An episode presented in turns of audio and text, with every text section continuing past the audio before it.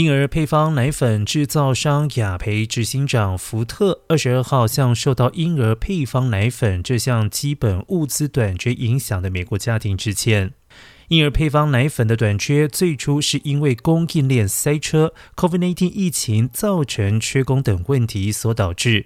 而接着二月，因为两名艺人丧命，雅培宣布自愿召回密西根厂生产的产品，并将该工厂关闭，让情况再度恶化。福特表示，雅培将为家中有孩童在喝了那些被召回配方奶粉而需要住院的家庭设立五百万美元的基金。而雅培也正在采取行动来缓解婴儿配方奶粉短缺的问题，例如把俄亥俄州哥伦布厂的成人用品生产线改为优先生产婴儿配方奶粉。雅培也将从爱尔兰的工厂进口婴儿配方奶粉。福特承诺六月底前提供给美国民众配方奶数量将会比一月还没有召回之前更多，并且确保这种情况不会。再发生。